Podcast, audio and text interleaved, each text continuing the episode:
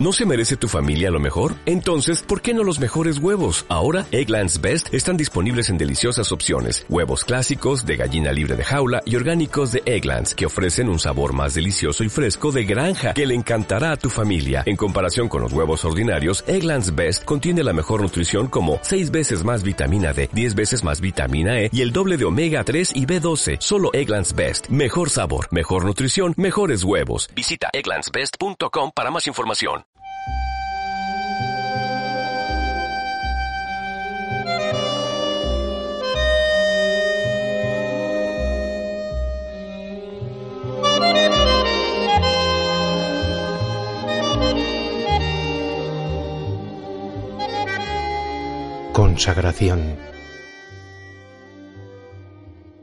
Veinte años al frente de Circe dan para contar unas cuantas anécdotas sobre el entramado que sostiene la creación literaria en nuestro país. Buena parte de aquellas ilustran la afortunada exposición de la profesora Martina Abelova en su ensayo Los hilos de Odiseo. Aquí no puedo por menos que agradecer a la investigadora rusa su rigurosa e inteligente labor, pues me ha liberado de una carga que poco a poco había ido convirtiéndose en excesiva para mis hombros. Que de constancia de mi más sincera gratitud hacia quien en mi lugar ha cometido y consumado la ingente tarea de estudio de decenas de miles de documentos, cartas de escritores y editores, pruebas de imprenta anotadas con rectificaciones e indicaciones de todo tipo, contratos, sentencias judiciales, actas del Consejo de Redacción, informes de detectives, expedientes de la Agencia Tributaria y de los Ministerios de Sanidad y Vivienda, recibos, facturas, albaranes, dedicatorias autógrafas en tarjetas o en fotografías, artículos inéditos de crítica literaria, cartas al director también inéditas, además, por supuesto, de los 242 números de la publicación aparecidos a lo largo de sus cuatro lustros de andadura.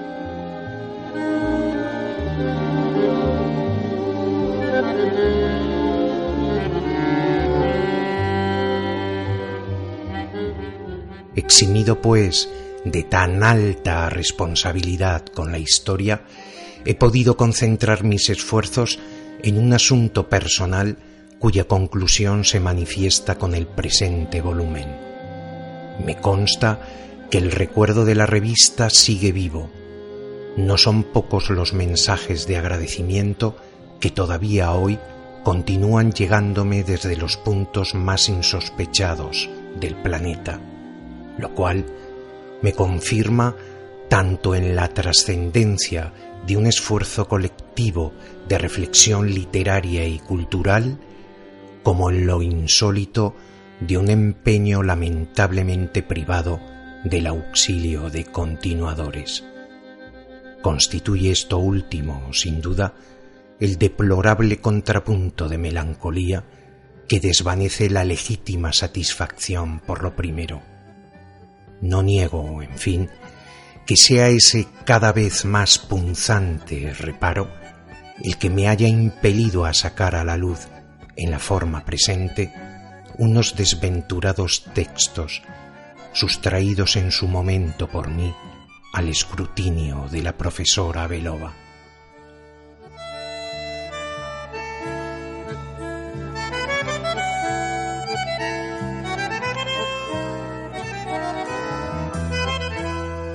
En los hilos de Odiseo ya queda manifiesta mi especial simpatía por una de las secciones de Circe, la última, cierre de la revista amparado bajo el lema La vida en un sueño. Siento un genuino orgullo al comprobar que fue allí donde vieron impresos sus primeros escritos varios nombres consagrados más tarde por la memoria común. A decir verdad, Muchos eran los originales que recogíamos del buzón y muy pocos los elegidos para la incierta gloria.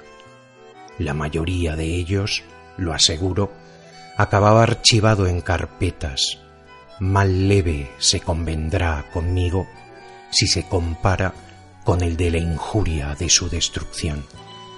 Lo cierto es que cuando no hubo otro remedio que la clausura definitiva de nuestras instalaciones, ahogados como estábamos por múltiples problemas, bien detallados, por cierto, en el texto de la Belova, los miembros del equipo directivo nos apresuramos a trasladar el mayor número posible de documentos a nuestras respectivas viviendas. Ya en esos afligidos instantes eché en falta las carpetas con los desechos de La vida en un sueño. Entonces no sabía que habían de transcurrir casi cinco años hasta el feliz reencuentro con una parte, pequeña, pero para mí valiosísima, del material.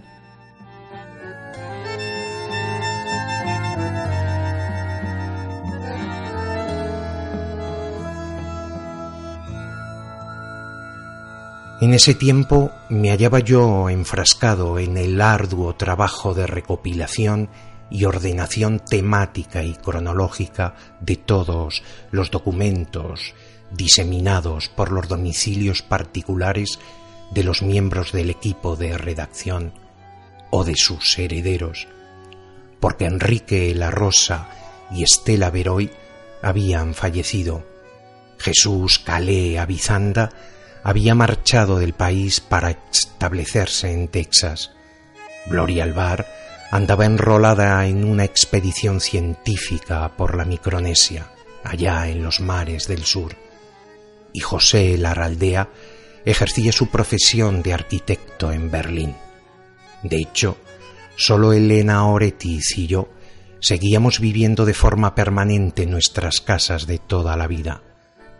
Me resulta penoso detallar las dificultades con que me encontré para reunir los múltiples añicos esparcidos tras el fracaso de Circe. Me basta con referir el emocionante día en que mis ojos volvieron a ver algunos de los escritos descartados para la vida en un sueño.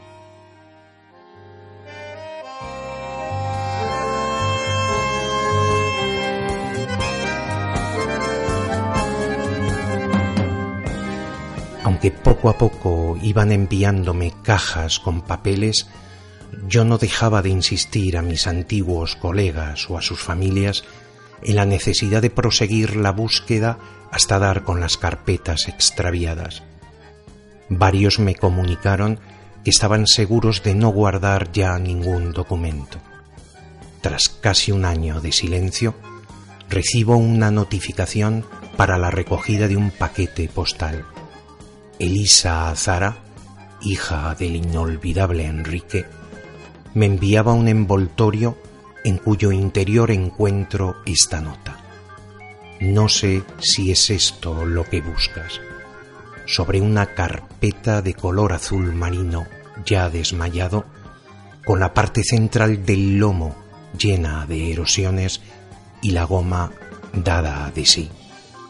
En el frente y escrito con grandes letras rojas, se podía leer sin demasiada dificultad, luz y agua.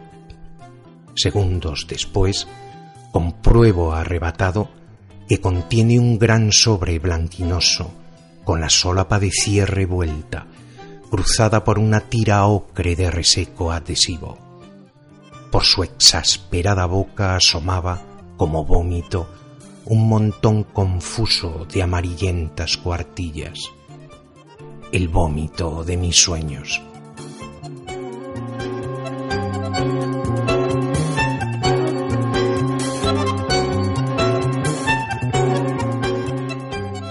Muy poco después apareció en mi vida la filóloga Martina Belova. Bien pronto comprendí que su entendimiento no se detenía en la aguda interpretación de los fenómenos culturales, sino que, yendo más allá, acertaba a incardinarlos en una secuencia histórica. como en esencia mi sentido del deber me obligaba a idéntico intento, pero con casi cuarenta años de más a mis espaldas, no tuve inconveniente en ir delegando de semejante responsabilidad y ponerme gustoso a su disposición. Y mucho más a medida que comprobaba con satisfacción la armonía de su penetrante y caleidoscópica inteligencia. Pero no es ese el único bien que había de traerme. Sin ella siquiera sospecharlo, me hizo comprender la paradoja de que los papeles de la vida en un sueño podían interpretarse en un sentido histórico, pero que en su fondo late un corazón en verdad condenado por la historia, de tal manera que para ésta no son otra cosa que polvo sin mundo, como dice uno de los textos en verso de resonancias bíblicas tomado esopio de Miguel Hernández. Considerando, pues, que los inéditos recobrados exigían otra perspectiva, decidí ocultárselos a la veloba y encargarme yo de su estudio, tarea limitada al alcance de mis fuerzas dentro de los numerosos esfuerzos reclamados por el mare magnum documental de Circe.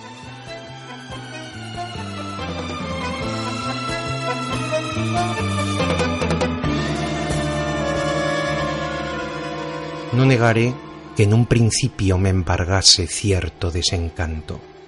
Ningún papel daba indicios de un autor, un lugar, una fecha. Una mano extraña, pero como la de Enrique. Los había embutido en el sobre despojados de cualquier señal identificativa. Aparecía, no obstante, en la parte superior de todas las hojas, escrito a lápiz, un número entre el 1 y el 4, siempre rodeado por un círculo. Se notaba, pues, que alguien, cada vez estoy más persuadido de que fue mi querido Enrique, había comenzado a ordenar el caos. Tras muchas lecturas, advertí que dentro de la variedad aparente de los textos agrupados bajo un mismo número, se escondía algo así como un hilo común, o si se prefiere, un hilo conductor, el hilo del día de algún verso. El estudio sucesivo de las cuatro partes fue revelándome, pues, su oculto movimiento infinito, semejante al de un planeta. No puedo dejar de ver en ello una de las certidumbres más arraigadas de Enrique, la de que todos los días son un día, del mismo modo que un día es todos los días. En cualquier caso, me correspondía a mí ahora completar la labor, es decir, ordenar los textos dentro de cada parte según esa ley interna y total de sucesión. Pues bien, tras muchas horas de análisis, acabó mostrándoseme esa línea oculta que liga las composiciones en un orden muy preciso. Con ello, quedaba bien dibujado aquel movimiento constante, y esto, no se olvide, convierte el montón de papeles partidos en una obra, la obra que aquí presento, la cual, como podrá verse, comienza en ese lugar de la noche llamado madrugada, 1. Lo recorre y da con la primera luz que acabará transformándose en día. 2. Desde ahí asciende hasta el cenit fugaz e inicia el descenso por ese otro lado del día llamado tarde. 3.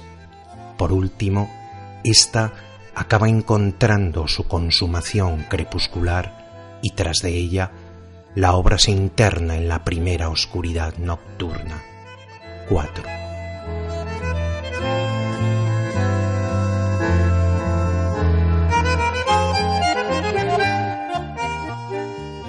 Debo decir que he sido respetuoso con los textos, Me ha ayudado el hecho de que muchos estén escritos a máquina, lo cual obviamente facilita su transcripción.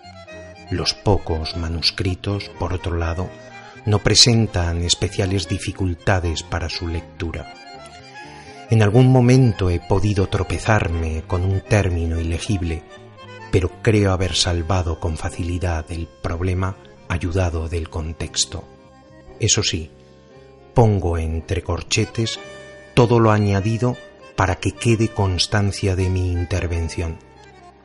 Si en el cuerpo del texto su uso es más bien escaso, en los títulos los corchetes aparecen con mucha frecuencia. Ello es debido a que muchas de las composiciones o bien carecían de él, o si lo llevaban, hacían dificultoso el entendimiento de lo que se dice a continuación. Por supuesto, podía haberlo dejado todo tal y como estaba, pero el prurito de claridad titular tiene su raíz en mi recuerdo de las irrepetibles veladas en casa de Sarita Armisen. Fue Álvaro Aranui quien, en el transcurso de una de ellas, calificó de execrables los títulos de unas fotografías aparecidas en Circe. Recuerdo que el principal objeto de su condena era la imagen de una mujer con su bebé en brazos atravesando apresurada y despavorida una calle llena de edificios ruinosos. El pie rezaba París 1942. Nunca olvidaré su sarcasmo. ¿Qué importan aquí París y 1942? El autor, argumentaba Álvaro, no había comprendido su propia obra, confundía lo necesario con lo importante, y en un verdadero título sólo cabe lo importante. Y como ejemplo propuso el de La tinta de la Cancillería Comenzó así entonces una larga y tortuosa discusión, la primera de otras muchas que sostuvimos a lo largo de los años a propósito de los títulos de diferentes obras. El que pongo al frente de estos escritos, El vientre de los espejos, está tomado, como puede observarse, del de una de las pocas composiciones que con acierto lo llevaba. He colocado también al frente de la colección unas palabras de Fernando Sabater trasplantadas desde el poema El regreso, pues estoy persuadido de que la cita, convertida en advertencia, conviene más que a un texto en particular, a su conjunto. Consagro, en fin, a los lectores de esta obra. No quisiera proferir una temeridad en la última línea si los consagro en nombre de quienes han probado ya de las aguas del olvido.